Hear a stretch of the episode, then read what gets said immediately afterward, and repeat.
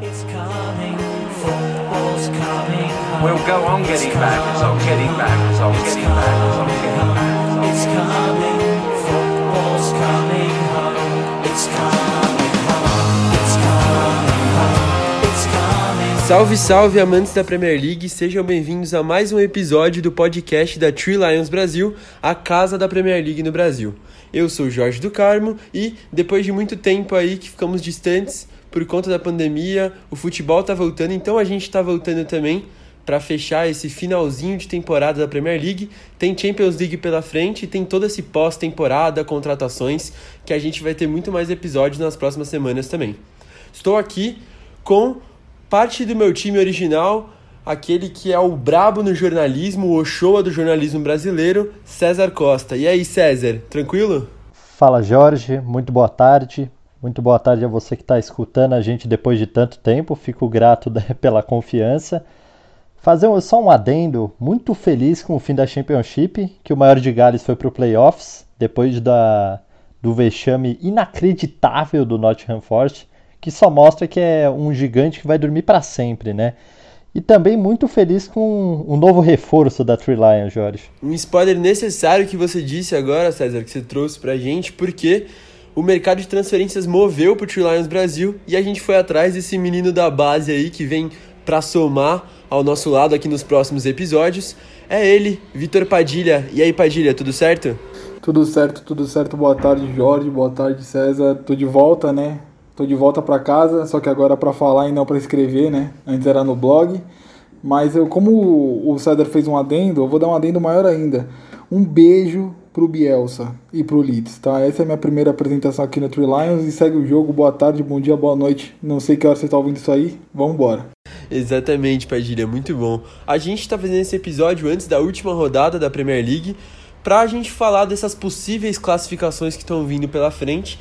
Afinal, os próximos episódios, como eu já disse, a gente vai falar sobre seleção da rodada, as maiores decepções também é, das rodadas que tiveram na Premier League, então a gente vai se virar bem por aí. Mas eu acho que primeiro é muito válido a gente falar sobre o campeão, Nessa última rodada pouco importa para o Liverpool aí, não está buscando mais recordes, mas é uma equipe que está quase a 20 pontos à frente do segundo colocado, que é o City. São 31 vitórias, buscando a 32ª contra o Newcastle agora na última rodada, e são apenas 3 derrotas e 3 empates também, então é um número absurdo que o Liverpool fez. Mas desde que foi campeão e desde essa volta da Premier League, os números não foram mais aqueles que lutam pelos recordes, caiu um pouco de produção. Isso tudo deve ser devido ao título, né? Enquanto a gente está vendo um Chelsea que subiu muito, um United que subiu muito de produção também. E eu queria saber, rapaziada, é, o Liverpool tem que se preocupar para a próxima temporada com esses rivais crescendo tanto e essa queda de produção da equipe? Ou é só esse momento de festa mesmo? Bom, eu, eu acredito que não tem que se preocupar. Eu acredito que não tem que se preocupar, né? Eu acredito que é mais uma ressaca de título, ressaca não, acho que é uma bebedeira enorme. Eu acho que o- se pudesse, se a gente pudesse falar, o City estaria jogando, o City não, o Liverpool, desculpa, estaria jogando bêbado, né? Não mais de ressaca, porque largou o campeonato depois que foi campeão, é completamente plausível depois de tanto tempo, não tem mais fôlego, ainda mais sem torcida, não vai ter fôlego para bater os recordes por, por mais que os rivais estejam né, se aproximando, entre aspas, e crescendo, eu acredito que pode se criar uma hegemonia do Liverpool aí nos próximos anos. Então, se eu fosse torcedor do Liverpool, eu não me preocuparia, não. Ficaria tranquilinho. Essa questão de hegemonia real, César? Na verdade, o time é que tem, tem que ter muita esperança mesmo? Como diria aquela boa figurinha do Vasco, torcedores calma. É muito cedo para falar em, em hegemonia. A gente tem um City que tem um futebol de um nível muito elevado, tanto que teve a, a- o último título do City inglês foi uma corrida de dois times que não perdiam nunca. Então acho que uma hegemonia do Klopp não vai acontecer enquanto o Guardiola continuar por lá. Tem que ter, o, o time não vai cair de produção que nem caiu nesse, nessa reta final para a próxima temporada. Eu acredito um Liverpool novamente ganhando 99% dos, por cento dos jogos. Mas é hegemonia acho muito cedo para falar enquanto você tiver um Guardiola no Manchester City. Exatamente, pode ser cedo, mas a próxima temporada, que já já tá chegando aí, os times não terão muito tempo de férias, promete muito. Falando um pouquinho agora sobre essa última rodada, vamos começar pelo rebaixamento. Né? A gente tem dois times disputando diretamente, o Aston Villa e o Watford. O Bournemouth com meio pé já na, na Championship e o outro pé na Premier League ainda, esperando uma combinação de resultados. E o Norwich, que infelizmente foi o último campeão, mas já caiu de novo. Falando um pouquinho desses times, César, o que, que a gente pode falar dessa disputa entre o Aston Villa e o Watford na última rodada aí? O Watford ele tá seguindo muito bem a receita do rebaixamento, né? Me lembra muito o Cruzeiro, essa temporada com três treinadores diferentes. Eu acho que agora está indo para o quarto, mas é o interino, o Mullins. E, e, me espanta muito a, a, demissão do Nigel Pearson. Faltava duas rodadas para acabar o campeonato, ele foi demitido. Ele fez aquilo que todos já sabem, né? Ele pegou o time sete pontos da zona de rebaixamento, lanterna do campeonato, tinha só nove pontos e conseguiu tirar de lá. E agora o Watford demite um treinador faltando duas rodadas, precisa fazer o resultado, porque o Aston Villa está três pontos na frente e enfrenta um Arsenal. Mesmo um Arsenal que não tem mais nada para fazer, ainda é um Arsenal e é um Watford que já não parece dar sinais de reações e fez tudo que podia para ser rebaixado. E, e minha opinião pessoal é que vai coroar essa campanha com rebaixamento. O Aston Villa teve o azar da lesão do Wesley, que foi uma boa contratação, que teve a lesão do joelho que praticamente tirou ele dessa desse final, dessa reta final de Premier League. O, manteve o Dean Smith, ao contrário do Watford, está com o mesmo treinador desde a Championship, que na Championship fez uma arrancada fantástica para levar o Aston Villa para o playoffs e, consequentemente, depois para a Premier League. E teve duas vitórias muito importantes nos últimos três jogos, o, o que deixa o time num momento muito melhor em termo, é, para ir para essa última rodada é, para buscar um resultado tem um, um, adversário mais fácil que o Watford, que é o West Ham. E você também tem o Trezeguet. Eu queria destacar o Trezeguet que ele cresceu muito de produção nessas últimas rodadas. Fez três gols. Ele fez todos os gols das últimas duas vitórias, que foi contra o Palace e o Arsenal. E eu vejo o Aston Villa com muito mais armas para escapar do rebaixamento do que o Watford. Mas os dois, se perderem, podem dar chance para mais um, que é o Bournemouth. Exatamente, falando sobre o Bournemouth, que tem uma chance, né, caso esses dois, outros dois times percam e ele faça o que a lição de casa, vamos dizer assim. A gente tem o Ed Howe como destaque dessa equipe, que é o treinador. É, ele esteve treinando a equipe pelo menos 11 dos últimos 12 anos. A gente teve uma pausa que ele treinou o Burnley também, mas ele já esteve com essa equipe em quatro divisões diferentes e ele se destaca muito, né? A sua equipe se destaca muito pela adaptabilidade. É um time que está sempre muito equilibrado, venceu a Championship de 14 e 15, subiu, fez boas campanhas, a melhor campanha ficou em nono colocado na temporada 16 17 da Premier League e Nessa temporada se esperava ainda mais, cada vez mais evolução do Ed Howe, já cotaram ele no Arsenal, por exemplo, antes do Arteta chegar lá agora, e é uma equipe que decepcionou no final, a gente não esperava por isso, tem grandes jogadores que, diga-se de passagem, agora com a possível queda, tem chance de se transferir. O zagueiro Ake mesmo está sendo cotado no, no City, o Fraser está sendo cotado no Tottenham, por exemplo. Então a gente tem uma série de jogadores que podem mudar de equipe. E assim, vou dizer que dá dó porque é um excelente trabalho do Ed Howe que essa temporada falhou e vai voltar para a Championship. O patinho feio para falar, se é que assim pode se dizer, porque o Norwich é um time da Premier League que tem mais empate do que vitória. Isso já coroou uma temporada assim digna de rebaixamento, né? São 70 gols sofridos, 70 gols sofridos, é gol pra caramba que, o, que a defesa do Norwich sofreu. E se você juntar os números do ano, já, né, para não ser tão cruel assim, o Norwich tem o mesmo número de empate e de vitórias, assim, só para no ano. Então, eu acho que coroou um ano complicado para o Norwich. O time é relativamente jovem, eu não diria que é um time velho, a média de idade é de 26 anos, mas assim, pediu para ser rebaixado, né? Se é que é, existe time que pediu para o rebaixamento, mas o Norwich não, né, não mudou a sua capacidade tática quando ia jogar contra os grandes. Não perdeu de muito para o Liverpool, é correto dizer isso, perdeu de 1 a 0 em um dos jogos, mas assim, eu acredito que é um time que agora já tá, né, já tá de férias, vai jogar a última rodada contra o City, é um amistoso para os dois times, assim, vai para mim um amistoso com cara de goleada do time do Guardiola. Então, não tem muito o que falar do Norwich, né? Não tem aquele destaque que você coloca no time que nem vocês fizeram. Eu acredito que o destaque mesmo é a defesa negativamente, que sofreu 70 gols na Premier League. O engraçado do Norwich foi o começo da Premier League, né? Chegou a dar umas enganadas e, e mais sensacional ainda foi aquela vitória por 3 a 2 em cima do City. Eu achei fantástico.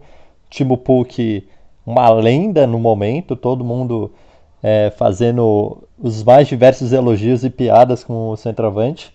Mas foi aquilo, né? Fogo de palha.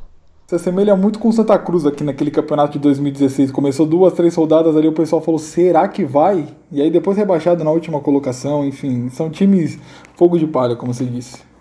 Achei muito boa essa comparação, Padilha, porque inclusive é, eu ia usar o exemplo justamente do Santa Cruz e falar desse, do grafite nessa época. Foi muito parecido com o Timo Puk, né? No Cartola, mitando ali, rodada, três gols, dois gols. E depois, fogo de palha, voltou para a segunda divisão, assim como o Norwich fez agora, né? Mas vamos falar de outros momentos importantes nessa última rodada que teremos a classificação para Champions.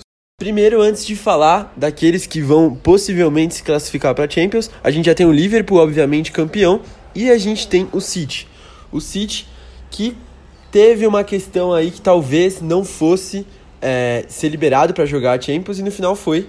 Ele foi acusado por maquiar os balanços é, financeiros, né, transformando investimento de seus donos em oficialmente contratos de patrocínio, que seria ilegal.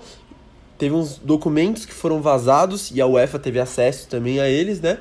E aí a UEFA fez essa acusação para cima do City, foi levado ao TAS, que é o Tribunal Arbitral do Esporte da Suíça, e não houve evidências suficientes para sustentar essas acusações, e ao mesmo tempo tem algumas dessas evidências que já passaram no período de cinco anos. Foram evidências de 2014 e sobre o regulamento, eles não conseguem mais discutir essas questões, né? É o que diz o regulamento, após cinco anos essas questões não são mais válidas para julgamento. O que deixa a UEFA um pouquinho manchada, né, Padilha? Essa imagem que a UEFA colocou aí, que ia punir o City com tudo, e no final, todas essas acusações não valeram de muito, né? Então, é, eu, eu não acho que é a primeira vez, eu acho não, não tenho certeza que é, não é a primeira vez que a UEFA passa um baile assim, né? Porque os empresários do City deram um baile na UEFA, diga-se de passagem, né? Se é que assim pode se dizer. E também a UEFA já tinha tomado na, nas costas contra quando foi punir o PSG em 2017.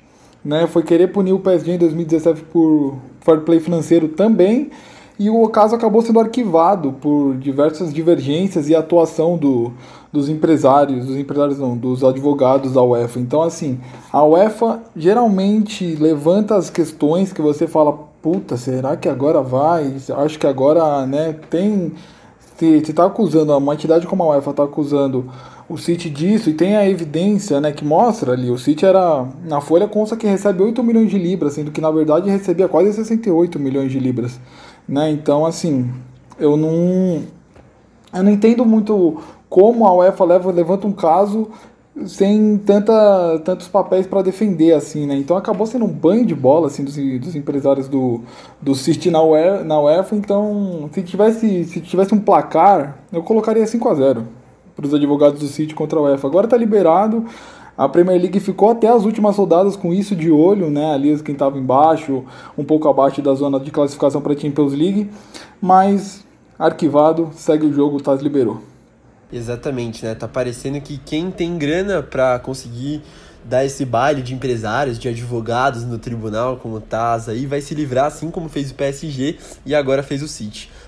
É o, o que eu vejo na UEFA é uma entidade que cria regras que ela mesma não consegue cumprir. Ela faz diversos esquemas de fiscalização, de balanço financeiro, só que aí na hora de ter que fazer a fiscalização, ter que fazer julgamentos e punir os times, você mesmo disse, o Padilha também, que praticamente quem paga o melhor advogado já consegue escapar. Então acho que o problema também está na regra que a UEFA faz, né? Não adianta você ter uma regra que é de fácil contorno. É, porque não foi só o City, né? E não foi só o PSG. A gente pode colocar aqui também o Milan. Então, assim, não são casos, é, como eu posso dizer, casos exclusivos desses dois times. O Milan também já saiu dessa. Então, assim, eu acho que geralmente quem consegue levar os melhores advogados sai impune. Mas vamos dar sequência para falar dessas equipes que estão disputando a Champions nessa última rodada. A gente tem o United, o Leicester e o Chelsea brigando por essa vaga. E diga-se de passagem, o United e o Leicester vão brigar frente a frente na última rodada. Tende a ser muito emocionante essa última rodada, porque a gente está falando de um Leicester que, no primeiro turno, é, ganhou de 9 a 1 em cima do Southampton e também encostou no Liverpool durante parte da competição. Depois, obviamente, né, o Liverpool passou com tudo, o City até ultrapassou o Leicester, mas temos o United também que teve uma chegada muito boa nessa competição, né? Foi impressionante desde que a chegada do Bruno Fernandes e ajudou até chegar à terceira posição onde se localiza hoje. Queria saber desse confronto que tá vindo, mas assim, pensando um pouquinho mais sobre o que foi o campeonato todo. Qual time foi melhor? O Leicester da primeira parte da temporada ou o United da segunda parte da temporada? O Leicester da primeira parte da temporada foi um negócio tão absurdo que chegou a brigar ponto a ponto com o, com o Liverpool. A, a gente via o Leicester ali em segundo como algo estável e alguém que já estaria classificado para a Champions League, alguém que ia estar tá mais pela briga do título do que pela briga da qualificação continental. O que eu acho que mais pegou foi que a segunda parte do Leicester foi incrivelmente ruim. Não tão ruim quanto foi a primeira parte do United. Então é, veio uma questão um pouco de é, tirar o, o, o, mérito das boas fases e culpar bastante essa má fase que o Leicester não soube lidar e o United conseguiu lidar melhor. O, a chegada do Bruno Fernandes foi uma ótima guinada, mas eu acho que não foi uma guinada que chegou ao nível que foi o primeiro turno do Leicester. E o fato de ter sido no segundo turno foi que no momento decisivo que vai ser esse Manchester United e Leicester, o United tem um futuro nas mãos e um otimismo muito maior do que vai ter o torcedor do Leicester. Então você tá melhor no segundo turno influencia em você estar melhor nas decisões. Você vai ter não só condições mentais melhores, mas também você vai ter um time jogando melhor e que vai estar tá muito mais confiante para obter o resultado positivo do que o Leicester, que teve um primeiro turno bom e a projeção é derrota, não vitória eu coloco na balança né, o, o, equilíbrio do campeonato. E pelo equilíbrio do campeonato a tabela já diz. O, o United merece mais, eu acredito que é do Leicester. Já está em terceiro lugar. A chegada do Bruno Fernandes para mim é um ponto muito mais interessante. O, o, como é que um cara, depois que chegou, não é um treinador. A gente está acostumado a ver isso de treinador. O treinador chega e o time começa a embalar e não perde, não perde. Foi assim com o Flamengo, foi assim com o Palmeiras, o Filipão aqui no Brasil. Então, mas eu nunca tinha visto com o jogador, o jogador chegar e o time desandar e não perder mais, né? Assim, não ser derrotado na Premier League. Então, eu coloco na balança isso e aí eu também coloco do outro lado o Leicester brigando com o City, o City não, com o Liverpool, algumas partes do campeonato, mas eu também coloco na balança essa queda, que para mim essa queda é, pesa muito mais do que você ficar brigando com, com o líder e depois terminar fora, quase fora da classificação da Champions League. Então, para mim, quem merece mais é o United. E se tivesse que colocar alguém, quem merece mais é o Bruno Fernandes. Então, como o Bruno Fernandes é do Manchester United, quem merece mais é o United. Correndo por fora também, a gente tem. Correndo por fora dessa discussão, né? Mas que fez uma Premier League excelente, com garotos da base sendo utilizados, né? O investimento ainda, havia, ainda não havia sido feito como foi agora. A gente está falando do Chelsea, que tá ali em cima na tabela também, tá dependendo só de si, de um empate já está classificado para a próxima Champions também e teve reforços primorosos que estão vindo, né? O Werner, o Zinete e talvez mais jogadores possam ser confirmados nos próximos dias. Queria saber, Padilha, dá para imaginar o Chelsea com esse elenco que chegou, é, que tá chegando aí os novos reforços e com tudo que produziu essa temporada como um dos favoritos para a próxima Premier League? Eu não, eu não colocaria como favorito. Eu acho que se encaixa naquela categoria vai brigar, sabe? Tipo, não é entre os favoritos. Para mim, os dois favoritos são City e Liverpool até até até a próxima ordem, até o Chelsea subir um pouco esse patamar que é chegar até o City, que é chegar até o Liverpool. Para mim seria uma surpresa muito grande na próxima temporada o Chelsea ser campeão da Premier League, mas a Premier League já mostrou pra gente que é completamente né, completamente cheia de surpresas, a gente nunca sabe o que vai acontecer. Então, Favorito é uma palavra para mim que ainda é muito forte, mas é briga, briga. Se City e Liverpool vacilarem e forem longe na Champions e acabarem dando aquela esquecida da Premier League, o que é muito impossível. Eu uso o United muito como, por, como exemplo, né? Porque é um time que a gente não dava nada e um jogador mudou toda a trajetória da equipe, o que é impressionante. Então a gente tem que ficar de olho, né? E falando de classificações ainda, a gente tem a Europa League, uma briga entre dois times que por enquanto estão classificados, né? Se formos contar até o sétimo colocado, o Tottenham e o Wolverhampton, mas ambos estão nessa zona que pode ser afetada. Porque se o Arsenal ganhar a FA Cup, aquele que tiver aquele que estiver em sétimo colocado pode perder a vaga, e isso pode ser bem preocupante para o que produziu na temporada toda.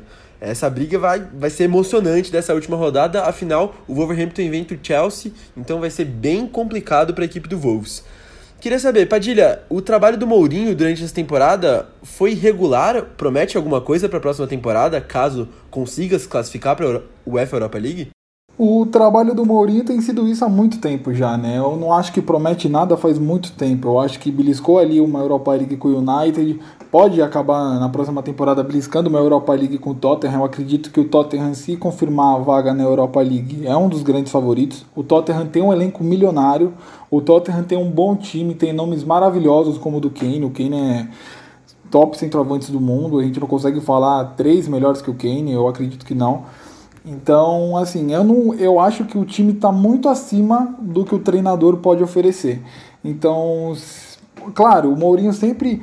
O Mourinho, por, por sempre por onde ele passou, ele sempre beliscou algum título, sendo esse título importante ou não. Então, assim, é capaz do Mourinho ganhar uma Europa League pelo Tottenham, não é impossível. Não, a Europa League eu não vejo uma competitividade enorme como a Champions League. Tipo, não é um, eu acho que é um decréscimo muito grande. Então, assim, eu não acho que promete muitas coisas a não ser isso que a gente já espera. O Tottenham beliscando uma competição média com seu treinador médio, atualmente médio. Exatamente, deve ser um pouco complicado para a equipe do Mourinho aí, né? E é um treinador que sempre deixa em dúvida depois de um trabalho excelente do Pochettino, essa troca ficou bem complicada, assim, eu acho que os torcedores do Tottenham não curtiram muito essa ideia, mas do outro lado a gente tem um técnico que vem mudando a realidade de um clube, que é o Nuno Espírito Santo, fez um trabalho excelente, com a equipe dos Wolves, tá lutando por mais uma vez estar na UEFA Europa League, afinal ele ainda está para dessa, dessa temporada também. Queria saber, César, é, se o Nuno Espírito Santo fizesse parte dessa equipe do Tottenham e assumisse essa equipe do Tottenham, você acha que ele conseguiria, por exemplo, manter essa equipe entre os quatro colocados como esteve no último ano, né? Esteve nos últimos anos com o Pochettino e com certeza teria feito um melhor trabalho que o Mourinho, ou também não, é um técnico que só promete muito e ainda não fez muita coisa pelo futebol. Nuno Espírito Santo é um treinador fantástico. Eu sou muito fã dele, gosto demais do trabalho que ele faz no Overhampton, é um time muito legal de ver jogar. E o, o Mourinho tá numa má fase, o Nuno Espírito Santo tá numa boa fase. É muito mais fácil falar bem do Nuno Espírito Santo do que falar bem do Mourinho. O Mourinho, quando chegou no Tottenham, todo mundo olhou desconfiado e, e, viu que não casava tão bem. Ele não tem um estilo parecido com o do Pochettino e acabou que a desconfiança prevaleceu. A gente não viu o trabalho do Mourinho se consolidar, a gente não viu um Tottenham jogar bem, que nem jogou na última temporada, e aí está se encaminhando para uma campanha medíocre. No Espírito Santo, mesmo se é, acabar não indo para a Europa League, o que ele fez com o Wolverhampton, as vitórias, até mesmo aquela virada incrível, acho que foi contra o Manchester City por 3 a 2 o, o, o jogo do Wolverhampton é muito bom, é muito legal você ver uma equipe com um nível alto de exibição. E no Tottenham eu não duvido que ele conseguiria produzir a mesma coisa, até porque ele teria um elenco mais qualificado e restaria dúvida se ele teria tempo para poder fazer o time jogar da forma que ele quer. Se o Pochettino teve tempo, por que ele não teria? E o que eu vejo como ruim para o Nuno Espírito Santo, em termos de prospecção de carreira, é que o Big Six está bem consolidado com seus treinadores. Dificilmente você vê algum treinador que você dá como carta fora, alguém que vai sair e que vai abrir um espaço para ele entrar. Então acho muito difícil ele conseguir ir para o Tottenham, ao menos que o Mourinho faça um desastre na próxima temporada. Mas se fosse, ele ia ter um trabalho mais interessante, principalmente pelo DNA da equipe. Eu gosto, eu acho muito parecido o trabalho do Nuno, né? Eu gosto sempre de relacionar aqui pro Brasil. O Nuno tem até um sobrenome parecido que eu vou relacionar. O Nuno tá se assemelhando com o trabalho do Thiago Nunes aqui, né? Tava numa equipe ali sem muita assim, sem muita expressão comparado ao Tottenham, né? E tava fazendo um bom trabalho, um futebol vistoso. E agora pulou para um time top de linha que é o Corinthians, né? Que vai treinar o Corinthians e agora vai pôr o trabalho dele à prova. Então acho que seria uma boa assim o Nuno no Tottenham. Eu acho que se fosse para substituir o Mourinho, acho que seria meu nome ideal também. Se eu fosse falar da minha experiência pessoal, eu recomendaria, eu recomendaria ao Tottenham não aceitar o Thiago Nunes, ou seja, não aceitar o Nuno Espírito Santo. Mas aí é uma opinião pessoal. Eu acredito que o Nuno Espírito Santo é, tenha muito mais conhecimento que o Thiago Nunes, que não apresentou absolutamente nenhum futebol desde que chegou ao Clube Paulista. Relatos aí de um torcedor meio magoado, né? Mas voltando a falar um pouquinho de Premier League e aproveitando que você falou de uma aposta aí, a gente vai fazer um bolãozinho aqui para fechar né, esse episódio, porque a gente tem a FA Cup chegando aqui nas próximas semanas. Vamos ter uma final aí entre o Chelsea e o Arsenal, dois com certeza que não estavam cotados para serem os favoritos a essa competição, né? A gente imaginou que o City fosse ganhar pelo menos mais uma, já que está devorando todos os torneios possíveis desde que chegou na Inglaterra, o Pepe Guardiola. E eu queria saber, César, é, para quem que é mais importante esse título, para quem que é mais importante vencer, pro Lampard ou pro Arteta? E também queria saber qual que é o seu placar para essa partida. O para mim é muito mais importante pessoalmente falando pro Arteta. Não não só pro Arsenal ter uma competição europeia, mas uma competição a mais para o Arsenal poder ganhar. O Arsenal já não tem condições de ganhar uma Premier League na próxima temporada, é muito difícil bater com Liverpool e City. Eu até vejo o Chelsea fora dessa corrida que foi mencionado antes. E você também precisa é, dar mais crédito para o trabalho do Arteta, que eu acho que o Lampard ele se provou porque o time dele está brigando por Champions League. O Arteta está em décimo colocado na Premier League, ia ser muito mais, ia contar muito mais nesse currículo novo do Arteta um título do que do Lampard. E como eu tô com essa simpatia, eu vou apostar em 2 a 1 para o Arsenal, gol de Davi Luiz e Aubameyang e quem faz o gol do Chelsea é o Giroud. Vai rolar uma lei do ex bacana nesse jogo, pelo que o César tá falando. Mas é, eu acho que é muito importante esse título pro trabalho do Arteta, né? Desde que o Wenger saiu do Arsenal, tá bem difícil essa pressão no próximo treinador, então viria como extrema importância. Mas eu pessoalmente acho que vai dar Chelsea, então a minha aposta vai ser aquele 1 a 0 criminoso e gol saindo do banco de reservas ali, Loftus Cheek. A minha aposta vai ser nesse X mesmo, assim, o jogador cara, que ninguém espera, vai conseguir abrir o placar e, na verdade, vai fechar o caixão na partida e trazer esse título para o Chelsea. Padilha, pensando um pouquinho mais nessa situação do Chelsea, é, perder para o Arsenal esse final de temporada é vergonhoso? E qual que é o seu placar para essa partida também? Eu não, eu não acredito que seja vergonhoso, porque final é uma da é a coisa mais improvável de todo de todo o futebol. Nenhuma né? final a gente já viu times muito pequenos ganharem de times enormes, não que seja o caso dessa final. Então acho que não acho que não mancha o trabalho de ninguém. Como o César falou, acredito que é muito mais importante para o Arteta e para o Arsenal no geral, né? O Arsenal que vive momentos de alerta, né? Momentos vergonhosos, eu até diria então, assim, eu acho que quem perder não sai manchado. Não importa se Arsenal, não importa se Chelsea. O meu placar, meu placar, por mais que seja muito importante para o Arteta, é 2 a 0 Chelsea. Com gols do Giroud, um grande atacante, um baita centroavante, diga-se de passagem. Todos aqui sabem da minha admiração pelo atacante francês. E o outro gol, o outro gol eu vou colocar, sei lá, vai ser um gol improvável, o gol do Kanté.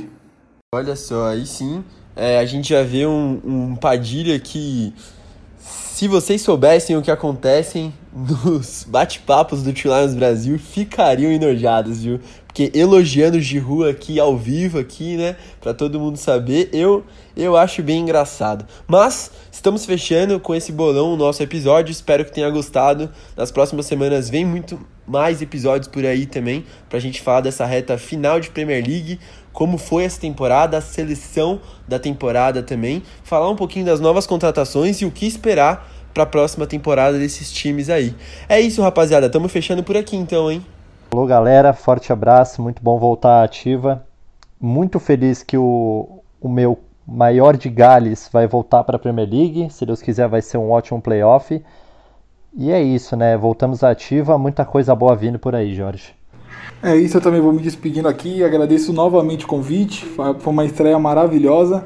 É, vou deixar aquele, como o, o César falou, eu vou reiterar. Um beijo pro Bielsa, um beijo para você que tá me ouvindo aí. Bom dia, boa tarde, boa noite e até a próxima.